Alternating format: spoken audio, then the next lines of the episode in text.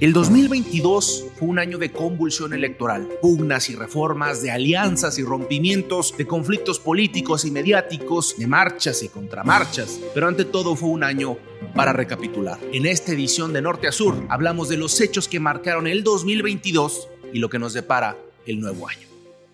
Bienvenidos a la última emisión 2022 de Política de Norte a Sur, este podcast que gracias a ustedes hemos estado acompañándolos en cada uno de, pues, no sé si sus casas, dispositivos, sus audífonos, donde estén. Los saluda Mario Padrón, consultor político, y me acompaña mi colega Víctor Mancera. Mario, qué gusto saludarte ya en esta edición de cierre, en esta edición de recapitulación de un año que ha sido muy interesante, un año que pues nos ha dado las primeras dos temporadas de este podcast que hacemos con mucho cariño para quienes se apasionan por la política, por las campañas, por la comunicación política. Y bueno, pues qué gusto, Mario, estar acá nuevamente para cerrar con broche de oro este 2022. Y además este año quedamos, ya platicamos Víctor y un servidor para compartir con ustedes y queremos hablar de varios temas. Así que queremos hablar, uno, pues el recuento del año, tanto yo creo que vale la pena, Víctor, tanto del podcast, pero sobre todo de los puntos políticos que consideramos en tu visión y en la mía, de cuáles son los, los medulares o que marcaron la vida política de este año 2022 y que luego pasemos un poquito también a saber los calendarios electorales, qué nos espera en el 2023, ya no solo en México, sino también en Latinoamérica y luego pasemos con el cierre de oro, con lo que a ti te encanta, que es hacer proyecciones y vislumbrar para dónde vamos, cuáles son los escenarios posibles, qué puede pasar, pero que no es aquí con magia, sino con data y con análisis. Así es, pues 2023 va a ser un año importante porque es obviamente la antesala de muchos proyectos políticos en lo local, gobernaturas muy importantes y por supuesto la presidencia de la República para el caso mexicano y ya no digamos para Latinoamérica. Tenemos un calendario electoral también algo nutrido en eh, nuestra región, en la región Latinoamérica. Vamos a hablar un poco de eso. Pero si quieres, Mario, yo creo que eh, vale la pena hacer un recuento de qué es lo que ocurrió este año, recordar, porque realmente pasaron muchas cosas, fue un año muy saturado de información, de hechos políticos y nos propusimos eh, hacer, eh, elegir, digamos, nuestros tres momentos claves o los que tú y yo consideramos que son los, los tres momentos definitorios, tanto de lo político, de lo electoral, de la comunicación política, Mario. Y bueno, yo destacaría, y, ya me dirás tú si, si coincidimos, no sé si tú quieras comenzar eh, ¿Cuál dirías tú, Mario, que es tu principal, o, no sé si quieras ver de manera como cronológica, cuál es el primero del año de que ha transcurrido que tú ves como el, momento eh, definitorio o el momento más importante en materia política? Bueno, eh, en México, que es como empezó política de norte sur, yo sí creo que definitivamente pues, las elecciones. Y creo que concordarás conmigo, las elecciones del 2022, porque además reconfiguran el mapa político del país por completo. Yo creo que pasan dos cosas importantes. Uno, reconfiguran el mapa político. Morena venía con una antesala de ya 17 estados ganados, ya con 17 entra al 2022, pero luego de esas seis gubernaturas del 2022 gana cuatro y tú me platicarás eh, cómo está el tema de la casi cinco, tú estás ahí más nutrido con eso, pero gana formalmente gana cuatro y lo cual lo lleva a tener 21, 17 más 4, sí, 21, 21 estados gobernados y eso reconfigura el mapa político y en algún capítulo que aquí platicamos en Política Norte a Sur fue que veíamos que es el equivalente quizá a la nueva hegemonía o la hegemonía de la nueva era. Digo, no tal cual con el término de manera textual, porque no es que sea el único, porque sí gobiernan otros estados, otros países, perdón, otros partidos, pero sí marca una clara tendencia en nuestra era actual de cómo se ve esta parte hegemónica. Además de que pasa otro detalle importante, que es, bueno, ahorita te cuento el último detalle. No, yo lo, único que diría es que eh, a ver, estos seis estados que fueron a elecciones este año, Tamaulipas, Durango, Aguascalientes, Oaxaca, Quintana Roo, eh, ¿cuál se me escapa por ahí? Bueno, todos estos seis estados eran gobernados por la oposición a Morena. Entonces, esos cuatro que gana son estados que no tenía. Los dos estados que se sostienen, digamos, en eh, lo que ahora llamamos la Alianza Va por México, el PRI, PAN y compañía, pues es el estado de Aguascalientes, que ya era gobernado por el PAN, y el estado de Durango, que si bien era gobernado por el PAN, pasa a manos de un priista en alianza con el PAN. Entonces son estados que, digamos, se sostienen eh, por márgenes eh, bastante competitivos, sobre todo para el caso de Durango, en donde pues al final creo que la oposición sigue acumulando un fracaso consistente. Eso lo podemos ver desde un punto de vista y desde el otro punto de vista, en la elección de este año para estos estados, pues es simplemente el efecto de la predilección que tienen los electorados por Morena, no habían tenido la oportunidad de llevarlo a, lo local, pues evidentemente de manera natural se van dando estos resultados. Entonces yo creo que eh, son malas noticias, eh, sobre todo pensando para la elección que viene el próximo año, que vamos a hablar más adelante cuando hablemos de la agenda que tenemos para 2023. Pero yo creo que Morena se, sigue fortaleciendo. Incluso creo que en el caso de Durango pudieron haber sido mucho más competitivos. Me parece que el propio proceso interno de Morena no permitió que así fuera. Pero bueno, si quieren conocer más de nuestras opiniones sobre el tema electoral, sobre ese tema en específico, hay un, un episodio donde hablamos precisamente de los resultados electorales para quienes quieran eh, conocer nuestra lectura sobre lo que pasó este año en materia electoral. Pero te decía yo, Mario, que si lo vemos desde el punto de vista cronológico, hubo un hecho previo que comentamos antes, que, ocurrió muy a inicios de año, eh, que es el tema de la Casa Gris, que es un tema que a ti te, lo has comentado en varias ocasiones por la manera en que fue implementado como materia de comunicación política, ¿no? Ah. sí, la Casa Gris para mí es de los puntos importantes. Eh, va a sonar un poquito a broma, pero yo creo que aquí valdría la pena citar al, al gran filósofo contemporáneo conocido por todos, Franco Escamilla, por si no lo conocen, es el comediante mexicano más reconocido por hoy, que tiene una frase muy célebre que a mí me encanta, que dice, parece chiste, pero es anécdota. Entonces, la Casa Gris fue ese momento que yo creo que en temas de materia de comunicación política, de marcar agendas, por primera vez la oposición logró rasgar la piel. O sea, se desencajó el presidente una mañanera, movió la ceja. Esos temas que a ti también te apasionan de los microgestos en Twitter. Oye, Mario, antes, antes de, entrar a la evaluación de, cómo se dio esta, esta, situación, para quien les pasó de noche el tema de la Casa Gris, recapitulando rápidamente, básicamente se trató de una nota periodística donde se señalaba eh, o, se quiso más o menos plantear que el hijo de López Obrador, José Ramón, eh, vivía en una casa en Houston, me parece, que era propiedad de un contratista de Pemex, ¿no? Eso es más o menos lo que se planteó en su momento y se le llamó la Casa Gris un poco para ligarlo con la famosa Casa Blanca de Enrique Peña Nieto, que fue ahí, ahí sí un caso muy eh, directo, eh, muy documentado de un contratista del gobierno federal que le vendió una casa eh, a, aparentemente a la esposa de, de Enrique Peña Nieto, Angélica Rivera, y bueno, pues todo lo, que se va alrededor de esto, ¿no? Entonces aparece esta situación, este escándalo o, este, o esta nota donde se trataba de, generar estos, estos vínculos. La realidad es que nunca quedaron muy claros porque pues al final no, no se lograba como establecer esa, eh, ese acto de corrupción que se quiso tratar de reflejar en, estos reportajes y en estos libros.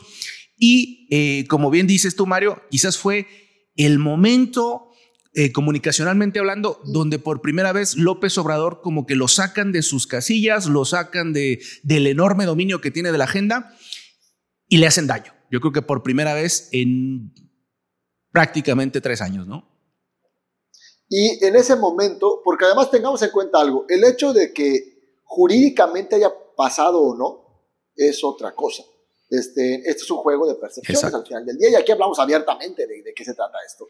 Es un juego de percepciones y lograron meter un tema en la agenda y un, un, tema que en la opinión pública se podía colocar en el imaginario quizá, que lo mínimo, mínimo, mínimo era tráfico de influencias. O sea, así. Y, y, aunque no haya papeles, ¿no? O sea, podían jugar un poco con esta parte, contra esta narrativa.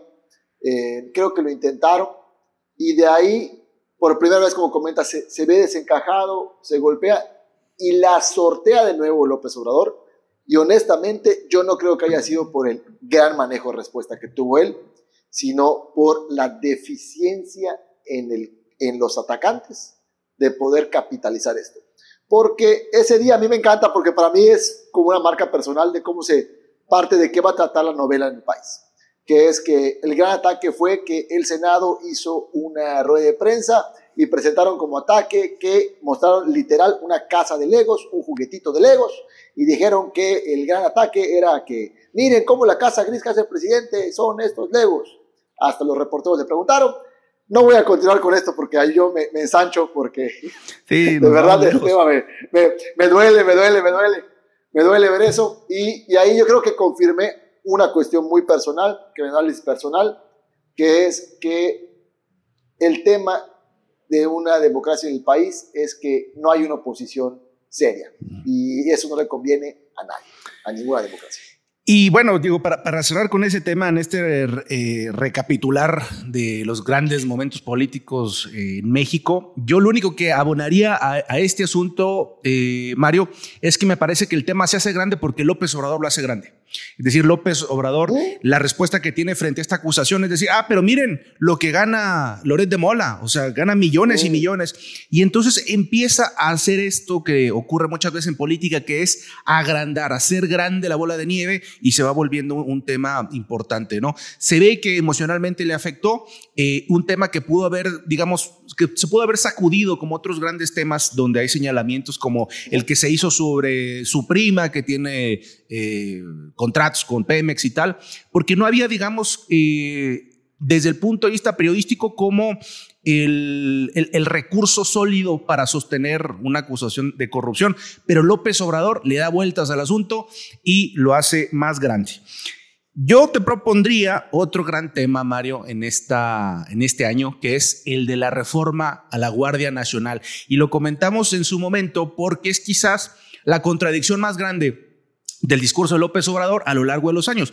López Obrador durante muchos años habló en, en, contra de la militarización, habló en contra del ejército, o por lo menos en contra del uso del ejército en materias de seguridad pública, ¿no? Y cuando llega a la presidencia, se da cuenta del enorme problema, se da cuenta del tamaño del tigre que se compró y entonces eh, pues forma su Guardia Nacional, que está conformada fundamentalmente por personal del ejército, personal de las Fuerzas Armadas, y luego con esta reforma que presenta a mediados de año, fundamentalmente lo que plantea es, a ver, no se van a ir en, 2000, en el 2024, se van a quedar dos años más, porque necesitamos todavía eh, un periodo, digamos, de estabilización para, para lograr tener una seguridad pública federal verdaderamente civil. Obviamente la oposición lo toma el tema, eh, no, quizás no logra cuajar tanto como un tema de ataque, porque si a alguien se le puede acusar de militarización a lo largo de los últimos años, pues es precisamente a la oposición a López Obrador. Entonces, quizás si otro partido, a lo mejor que no hubiera tenido relación con estos procesos eh, políticos y de seguridad o de inseguridad de los últimos años, hubiera hecho la acusación a López Obrador, quizás hubiera hecho más daño, pero eh, no fue así. Y creo que cuando vemos las encuestas, pues al final del día, esa institución, quizás del Estado mexicano más popular o por lo menos más em, aceptada por la gente, pues sigue siendo el ejército, ¿no? Entonces, sí es un tema importante de, contradicción de discurso que pudo haber dado mucho para mucho más en términos de ataque a López Obrador. No sé cómo lo hayas visto tú, pero yo creo que definitivamente fue un tema importante del año, ¿no? No, yo no solamente creo que es importante, creo que incluso de los primordiales en la narrativa de este sexenio, porque me sumo contigo. El tema de la militarización, creo que un punto de mayor importancia es que es una promesa de campaña de López Obrador, no solo no cumplida, sino que mete reversa y la manda para atrás. O sea, además, porque él sí dijo, vamos a regresarlos a los cuarteles, mm. vamos a sacarlos de las calles. Y no solamente está diciendo, no, no los voy a regresar, es además los voy a dejar más tiempo y que además tenga sustento jurídico. Este, yo creo que aquí es un gran tema. Si hay una, una promesa de campaña que el Obrador no solo no va a cumplir, no cumplió, sino que ya dijo que no la va a cumplir y que le echó en 180 grados para atrás, es esta. Yo creo que eso es uno de los puntos medulares con ello, porque algo que me queda claro que se ha estado preocupando la estrategia de comunicación de López Obrador es que ha tratado de cumplir todo lo que dijo en campaña, o por lo menos de las que fueron sus propuestas principales.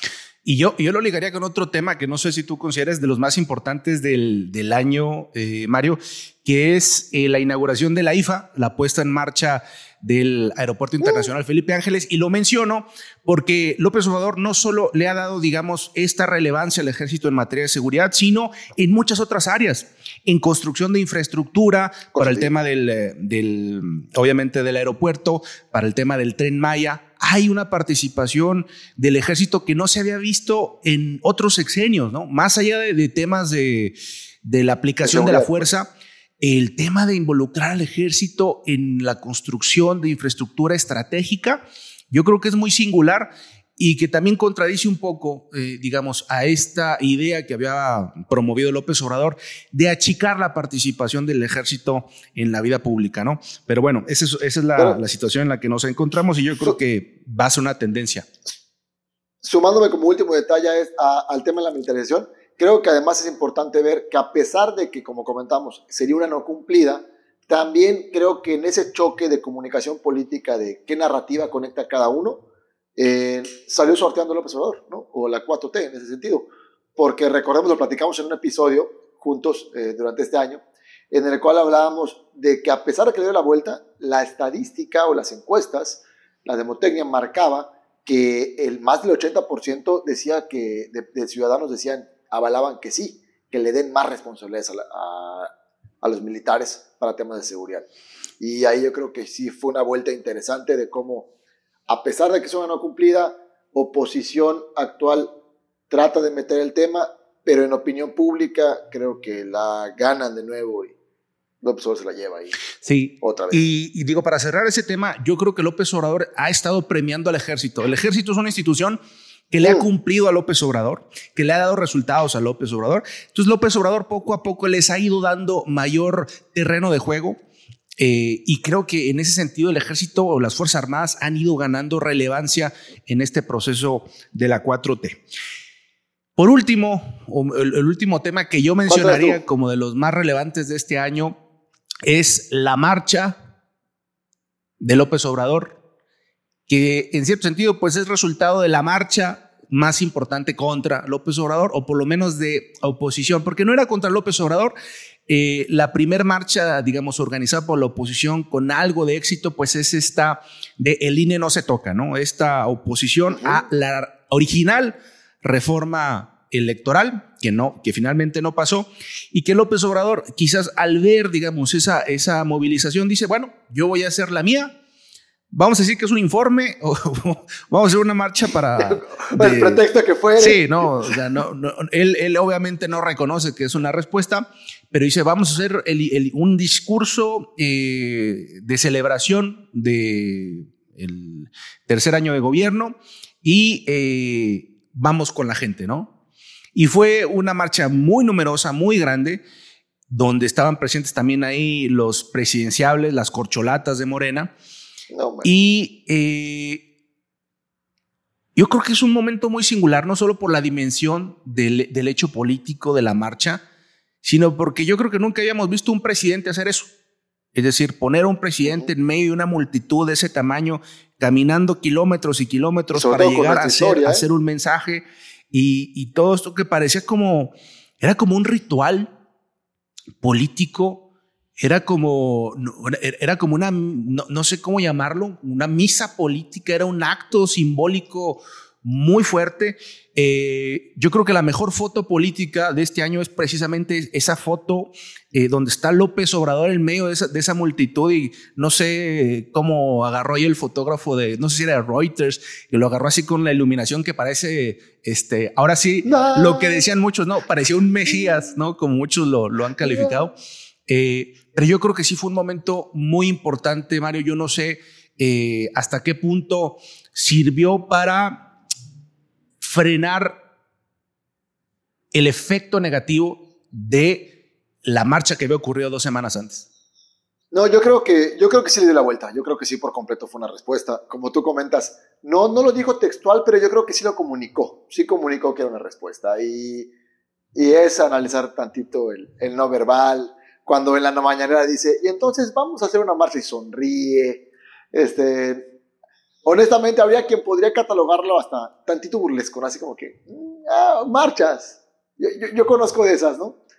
Eh, yo creo que aquí, si lo asentamos un poquito fuera de lo político y, y lo que platicamos siempre en este podcast, que es cómo aterrizamos esto en temas de estrategia y comunicación política para que nos escuchan, creo que aquí es un tema que muchas veces, creo que concordarás conmigo, lo hemos platicado antes, cuando se está diseñando una, una estrategia, sea de, de, gobierno, sea de elecciones, hay algo que tú comentas como que el famosísimo FODA, recuerdo que una vez dijiste, ¿no? Y que, y que a veces como que lo diseñamos, ¿no?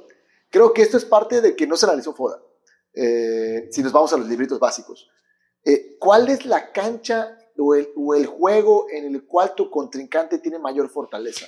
No te metas a esa.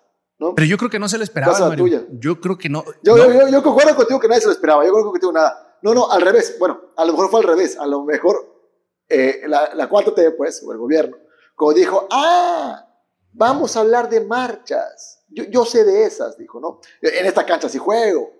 Y digo, y, y, le dio la vuelta disruptiva al grado de lo que tú comentas. A lo mejor nunca hemos visto un presidente así. Pero yo, yo sí siento que fue un detalle de, de, ah, en esa cancha quieren jugar, esa sí me la sé, ¿no? A lo mejor hay que buscar cuál es la otra. Yo creo que nadie se lo esperaba, creo que fue sorpresivo para todos. Todo, ¿ah? Yo creo que el tamaño de la marcha de nuestro Caline era inesperada para todos, o sea, fue un fenómeno. Y, la respuesta también, ¿no? Y la respuesta también, la respuesta más. Y la manera en la que se hizo. Eh, yo creo que sí, creo que eso marca por completo esto. Y, y yo no sé qué tanto valga la pena jugar en canchas donde no es la tuya, ¿no?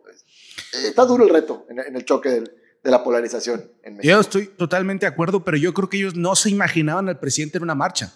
Porque si hay un experto sí, en marchas nadie, ¿no? eh, en este país, en éxodos, en resistencia civil, en presencia en la calle, pues es López Obrador. Es pero yo creo que no se imaginaban a López Obrador presidente organizando una marcha, ¿no? Un poco, Claro. porque si al final del día, pues fue un, un tanto el reto, ¿no? O sea, ¿cómo vas tú la, la, derecha, ¿no? como los, los digamos, los agrupa sí, como López Obrador. ¿Cómo vas tú derecha a ocupar la calle cuando yo soy el dueño de, digamos, de, la- Marcha. de las plazas públicas? ¿no? Si alguien le sabe a eso es López Obrador y creo que lo volvió a, a demostrar. Y en ese sentido, sí me parece que apagó un poco la presión generada por la marcha Por eh, generada por la oposición. Ahora, esto no quita que esa marcha de la oposición ocurrió y que fue muy numerosa. Sí, y, y- Y no, que hay, ya hay no hay que gente- dementarla, es un mensaje Sí, social. y ya hay gente, digamos, es porque, eh, a ver, hay una, sí hay una diferencia sustantiva.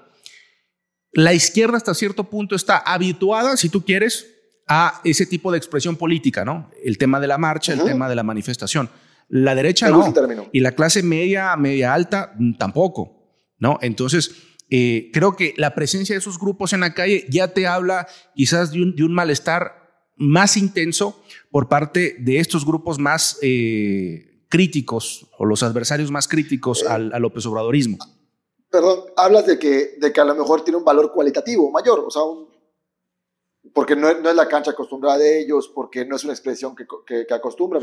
Hablas de que el hecho que hayan salido también, habla también de un valor como un puntito cualitativo más. Yo, yo creo que hay un- sí hay una, ide- Para los una intensificación del, del malestar de esos grupos, ¿no? O sea, yo creo que en este proceso de polarización que venimos viviendo en, en nuestro país, eh, yo creo que tú lo notas y, y se ve mucho en redes sociales, ¿no? El grado de las agresiones, de los insultos, de, la, de, de este, de estos sesgos de ignorancia selectiva, esta, estas posturas cada vez más radicalizadas, eh, están ya enfermando a muchos grupos de la, de la ciudad y eso, y eso se nota cuando en estas marchas se le pregunta a la gente por qué está ahí, qué es lo que piensa y te vas dando cuenta que ahí se ha alimentado un, un discurso adversarial muy potente en eh, extremos, ¿no? Entonces, en este sentido, creo que la presencia de estos grupos que usualmente no están en la calle sí te habla, digamos, de un, un disgusto cada vez más visceral, más emocional de parte de esos grupos, lo que no necesariamente significa ni que van creciendo electoralmente, ni que van creciendo en, las, en las preferencias. Porque también hay que decirlo, no es lo mismo una plaza llena que una urna llena. Si alguien sabe esto es precisamente la, la- la izquierda, ¿no? Pero en la derecha, eh, este, o, o por lo menos en la oposición, porque no, no, la oposición no solo derecha, hay una oposición bastante más amplia. Claro, hay una posición general. Eh, a veces es- e- e- esa lección no necesariamente está aprendida.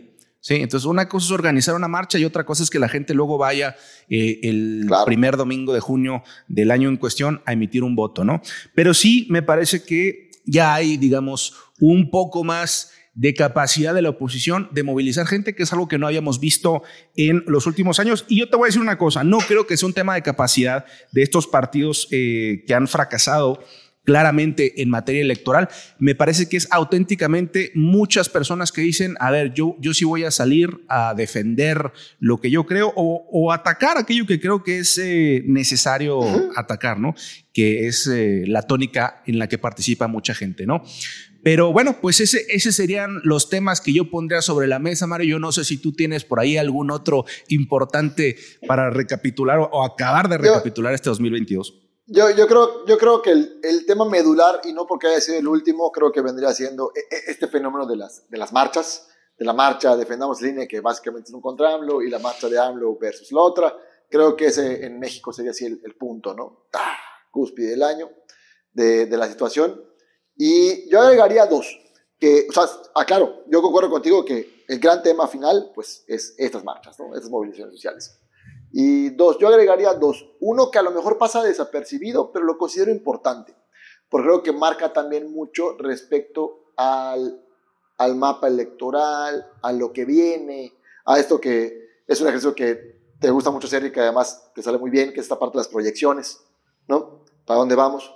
Y yo creo que es lo que fue la revocación de mandato, el ejercicio de revocación de mandato. Criticado, si sí, si valía, si no, si para qué, ¿ya? Pero creo que marcó dos cosas. Una, este, en ese romanticismo democrático, pues vendría siendo eh, el ejercicio, como lo, que dijo el observador, ¿no? El ejercicio para que lo conozcamos, la herramienta. Yo creo que era una herramienta que hace falta en lo personal, pero este, pero bueno, que lo conozcamos o no, que sepamos que existe. Eso es en, lo romántico, ¿no? Ahora, en lo político, yo creo que el ejercicio de revocación de mandato por completo marca eso que hemos platicado mucho sobre Morena como partido bebé, o sea, partido que acaba de nacer, que no tiene bases sólidas, que no tiene estructuras, pero que movilizó entre el 25 y el 30% del país. A que vaya. Estamos hablando de temas de facto. Sí, es que fue Moreno, no. Bueno, el que fue a votar porque sigue el presidente es porque está a favor de este movimiento de 4T, que está a favor del, por lo menos del López Obrador. A lo mejor también inclusive en la 4T, o sea, e, eso no queremos entrar. Pero eso quiere hablar de que hay una estructura que sí hay el equivalente a lo que sería un voto duro. Ese podríamos tomarlo en estrategia política y análisis electoral como el equivalente al voto duro, cosa que en históricos no podemos tener hoy día, los que nos dedicamos a este tipo de estrategias, porque no hay grandes históricos de Moreno, más que el fenómeno López Obrador. Entonces, revocación de mandato, yo creo que para la consultoría política se convierte en una, en una herramienta que, pues, saber, espérate, este, ¿cómo que el tanto por ciento se movió en tal estado?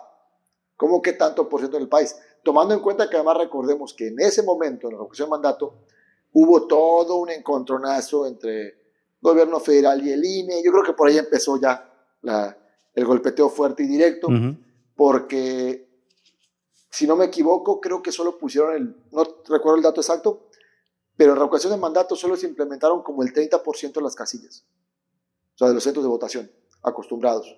Entonces se movilizó entre el 25 y el 30% con menores lugares para votar.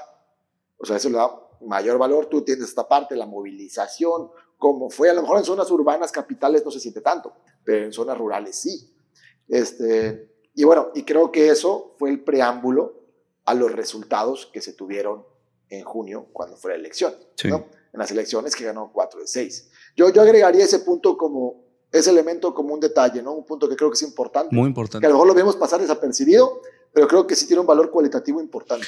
Sí, y, yo creo que también revela algo bien importante y es una lección que Morena tiene que tomar nota, porque esto precisamente que tú dices, la gente que defendió al presidente nos recuerda cuál es el piso de Morena, de dónde parten, ¿no? Que son alrededor de 15 millones de votos más o menos, que es consistente con el histórico electoral.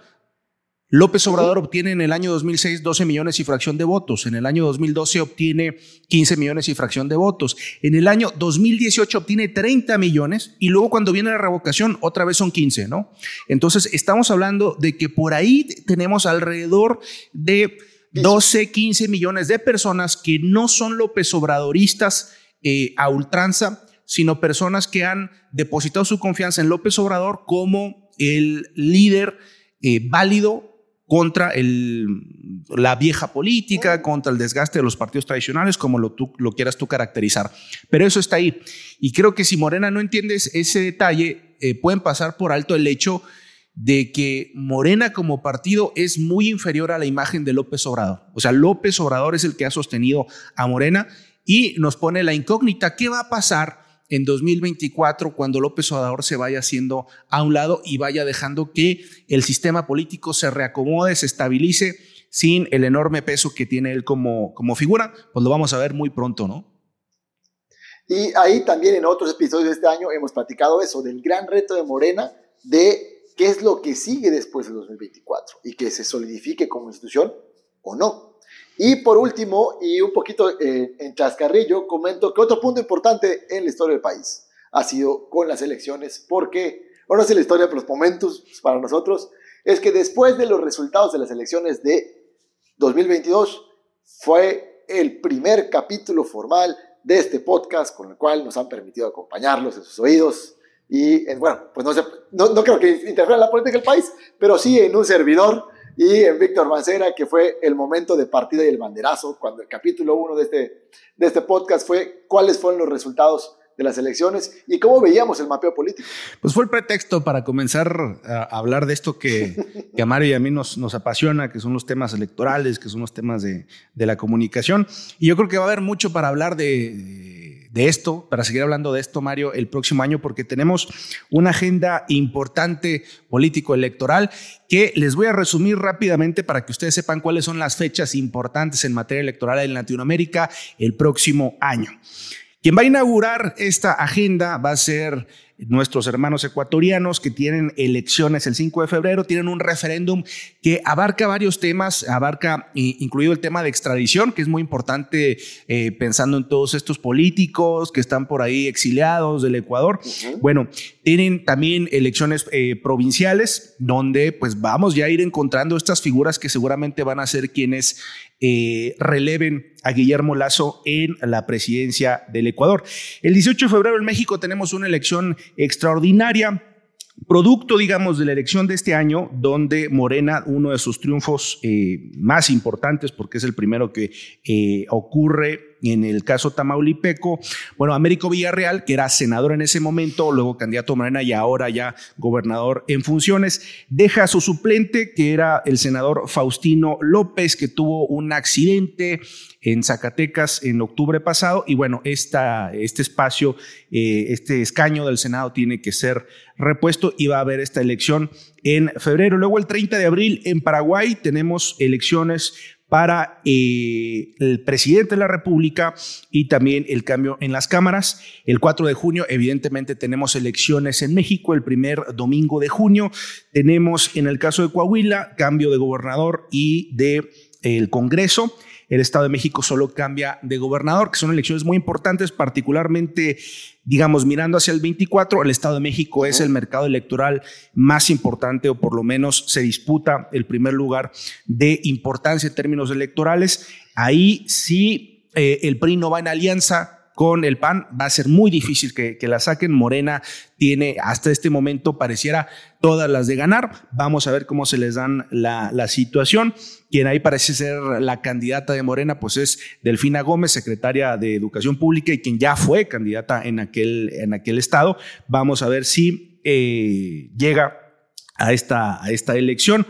O eh, Higinio, eh, Higinio Martínez, que es también líder de Morena en aquel estado, podría ser otro candidato. En el caso. Y que está sonando, ¿eh? ¿eh? Y que está sonando además, ¿eh? No, no, no, no, está para la calle, está sonando, está sonando. Sí, cualquiera de esas dos figuras creo que son muy fuertes para Morena en el caso del Estado de México. Y para el caso de Coahuila va a ser una eh, batalla muy difícil porque Morena acaba de elegir. Eh, como precandidato, ya ves que primero hay un defensor de la, de la 4T en los estados, bueno, a eh, Guadiana, senador de, de, la República, ya también ex candidato a gobernador, perdedor en aquel estado, se ve muy difícil que Morena pueda competir con esa candidatura y eh, si no hay un gran frente, que agrupe a las eh, oposiciones locales en Coahuila va a ser un reto muy difícil frente al PRI. El 25 de junio tenemos elecciones en Guatemala, el presidente por la primera vuelta y también los cambios en las cámaras. El 22 de octubre en Argentina, que está pasando por una crisis política muy fuerte en este momento, con eh, pues ya la sentencia contra Cristina Kirchner. Bueno, en octubre, ya cuando las cosas estén quizás un poco más estabilizadas, tendrán su elección a la presidencia, también elecciones municipales y provinciales. Y el 29 de octubre cerramos en Colombia con elecciones regionales. En Colombia, un, país que acaba de tener un cambio importante en materia de pues, su tendencia política con la elección de Petro este año tú estuviste ahí recientemente en eh, el primer Congreso Internacional de Comunicación Política, Mario. Yo no sé qué tips nos traes de Colombia, pero yo creo que la tendencia de ese cambio va a continuar. ¿Cómo lo ves? No, interesante, interesante creo que vale la pena para que platiquemos en otro episodio, pero, pero adelanto, por ejemplo, algo que a lo mejor, ah, dime si hay similitudes. Este, hay una plaza central que tienen ellos en el centro, así como, como su zócalo, ¿no? Equivalente. Y hay una zona donde está eh, pues la casa donde vive el presidente. ¿no? Y allá hay como un parque muy importante que conecta con, con su congreso, muy bonito. Pero ese lugar era un lugar que no era público. Y no era público. Y entonces cuando entró Petro dijo, ahora vamos a democratizar los espacios y esto que era solamente para la élite, para el presidente, vamos a abrir las puertas y ahora todos los ciudadanos pueden pasar a disfrutar los espacios. No sé si, si le encuentras, has escuchado esa historia en algún otro me Suena, me, suena, me, suena, me suena a una casita que está ahí por, este, por la ciudad de México. arbolito, ¿no? Que antes era, era sede y que ahora es un museo. Eh, pero yo, yo creo que en el caso de Latinoamérica estamos viendo quizás el fin del péndulo hacia la izquierda. Eh, recordemos que este año hubieron elecciones en eh, Colombia, en Brasil, que la izquierda recupera posiciones muy importantes, pero en democracia eh, los triunfos nunca son para siempre y normalmente tenemos como este péndulo. Y el caso de Argentina me parece particularmente importante porque Argentina normalmente inaugura esos procesos. Sí, de derechas a izquierdas. Por alguna razón, así ha sido a lo largo de las últimas décadas. ¿eh? Entonces, lo que pase eh, a finales del próximo año en Argentina va a ser muy importante porque podría estarnos marcando ya también un cambio de momento, un cambio de, época. Vamos a ver cómo se dan las cosas. Ni los triunfos ni las derrotas son para siempre.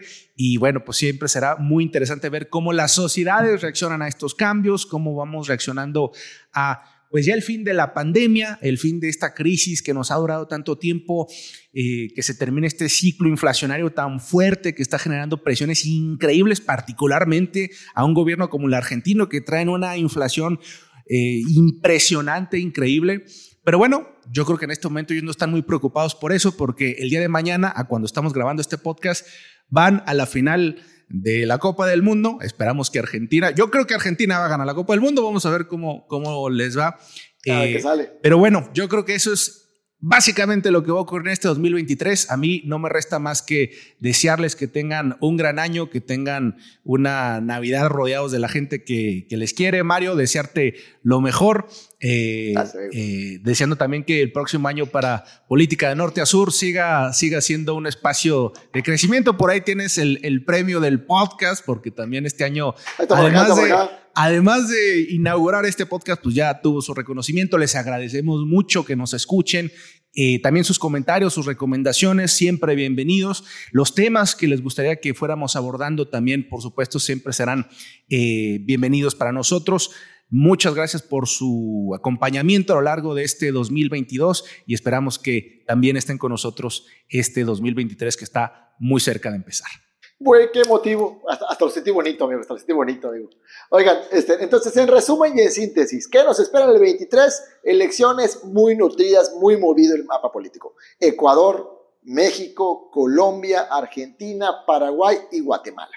Víctor ya nos hizo todo el recuento de cómo va a ir pasando esto. Así que vamos a estar muy movidos y consideramos que en política norte-sur, pues vamos a estar activos con ello. Concuerdo, creo que todo ya lo dijo Víctor, no creo poder decirlo mejor, pero sí, gracias a todos, porque este proyecto, pues pues nació de verdad por la pasión que tenemos los equipos de norte, del norte y del sur, en Chihuahua con Mancera y todo ese equipo, aquí en el sureste mexicano con Grupo Estratega y un servidor.